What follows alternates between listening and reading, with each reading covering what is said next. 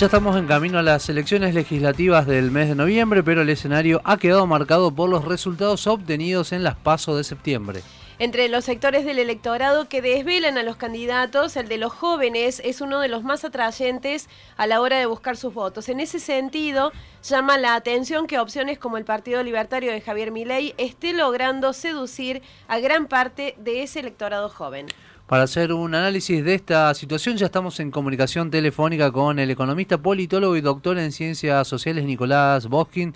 Nicolás, ¿cómo te va? Muy buenos días. Javier Sismondi y Susana Álvarez te saludan desde Noticias al Toque. ¿Qué tal? Buen día, ¿cómo están? ¿Qué tal, Nicolás? Bienvenido a Noticias al Toque. ¿Qué es lo que tiene la propuesta de mi ley que atrae a una importante población de jóvenes, crees? Em,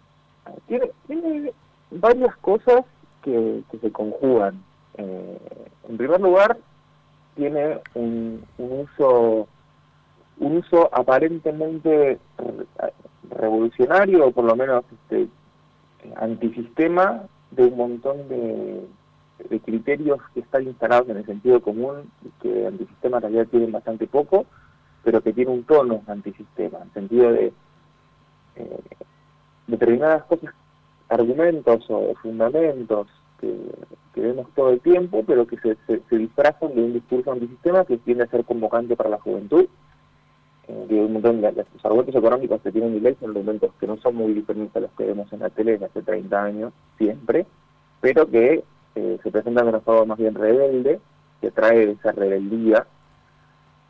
Esos argumentos, por otro lado, están construidos desde un discurso eh, donde, la, donde la culpa de las cosas la, culpa de los padecimientos la tiene la tiene un ente externo. La culpa no es de la sociedad, la culpa es del Estado. La culpa, no es de, la culpa de lo que le pasa a uno no es de uno mismo, sino que es de los otros. Entonces, eso genera también cierta, es cosas muy simples, genera rápidamente adhesión en el sentido de que si a vos te pasa algo malo, en realidad la culpa no es tuya, pero vos te sentís con culpa. Todo lo que te pasa lo tiene la culpa el Estado, lo tiene el Banco Central, entonces en realidad se genera cierta, cierta imagen, cierta lógica más bien amigo-enemigo, entonces si hay un enemigo del otro lado, entonces se junta para luchar contra ese enemigo, y juntarse para luchar implica juntarse, implica tener un objetivo en común. Entonces eso genera también un efecto, un efecto fuerte.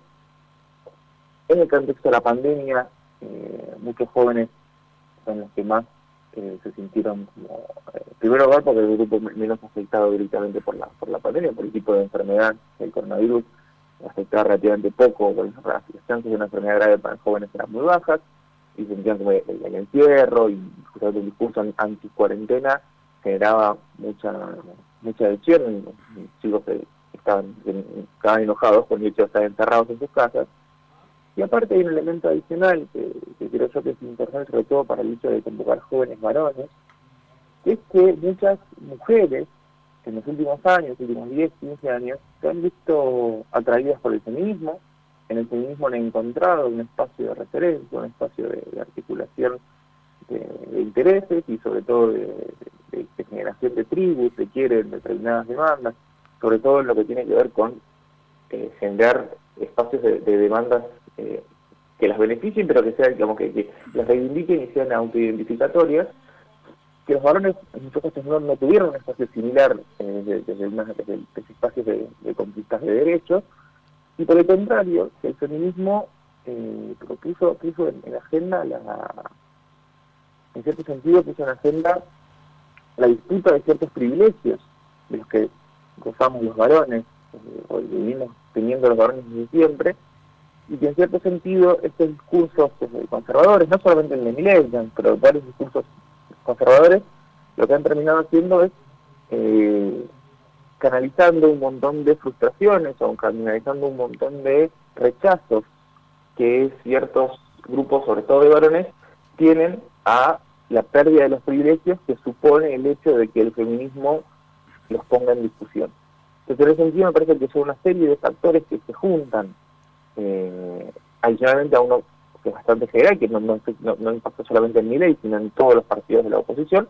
que es el hecho de que cuando la economía está mal, el oficialismo pierde, y eso pasa en todos lados, en Argentina pasa siempre, y entonces es lógico que cuando la situación económica no es la mejor, haya intentos de votos por distintas expresiones de, la oposición y dentro de esto la expresión de mi ley es la es la expresión más opositora de todas, que quiero más, crítica de todas respecto al gobierno nacional, y entonces obviamente también tenemos un, espacio ahí. Digo, para entender que, por ejemplo, en Capital Federal, de ley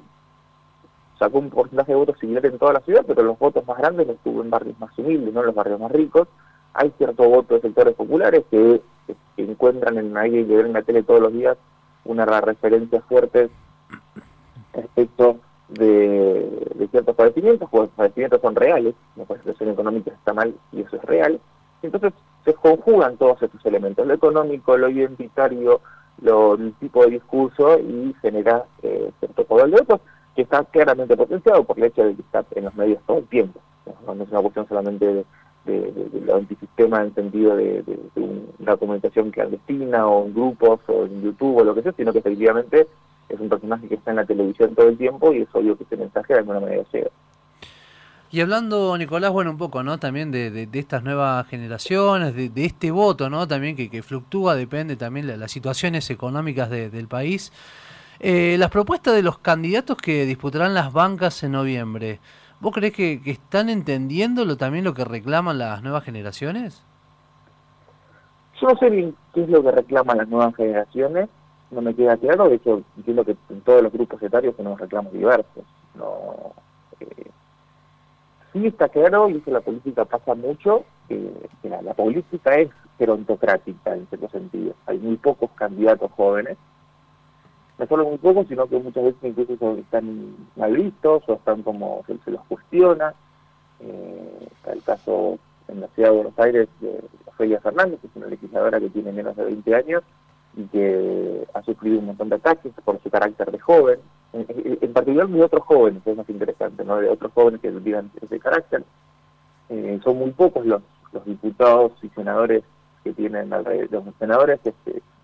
hay límite, los límites de edad existen y, y, los senadores son 35 años, pero eh, son muy pocos los que son jóvenes y hay, obviamente, la canalización de demandas en ese sentido es eh, es complicada, digo, porque porque efectivamente no solo son pocos los diputados senadores, son pocos los interlocutores también, en el sentido de los espacios sociales en los cuales participan y se canalizan ciertas demandas. Eh, y efectivamente la forma de canalización de las demandas de ciertos grupos ha, cambiado de forma, eh, no por ahí no pasa por los partidos políticos tradicionales, no pasa por determinados agrupamientos tradicionales.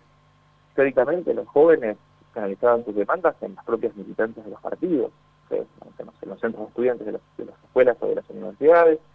En sentido me parece que, eso sí está cambiando, pero que la forma de canalizar las demandas me parece que, podría verse muy favorecida si efectivamente los partidos políticos abandonaran esa premisa gerontocrática que viene que viene casi en realidad no solamente los partidos, que viene un poco con, las estructuras jerárquicas en general, ¿no? que en los jefes son más grandes, son más suelen ser más viejos que los, que los empleados. Entonces, esas estructuras cómo canalizan esas esas demandas me parece que es una es una es un desafío en todo caso. Eh, y sí creo yo que, en particular diría lo siguiente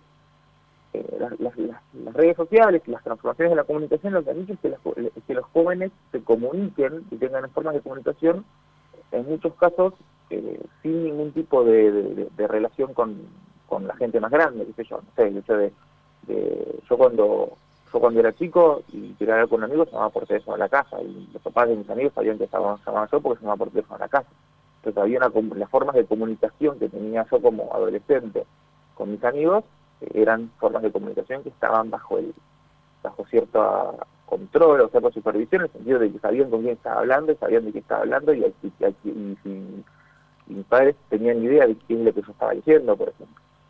No digo que eso esté bien o esté mal, digo diciendo que eso pasaba. Hoy en día tienen idea, en internet, con quién están hablando, con quién, en qué foros se meten, en qué grupos entran, eh, y en ese sentido hay, se crean, se crean espacios, ¿qué estás leyendo? ¿Qué estás pensando? ¿Qué estás mirando? Y ahí no se sabe, entonces se generan quizás ciertas burbujas, los espacios de comunicaciones que son que no están directamente asociados, y entonces eh, se, pueden generar tranquilamente situaciones donde los, donde los los adultos no sepan qué es lo que están viendo los adolescentes y de qué están pensando y qué están diciendo y con quién están hablando. Y entonces eso, traslado a nivel social, se ve burbujas de, información y de, conceptos que sean difíciles de leer por parte de otros.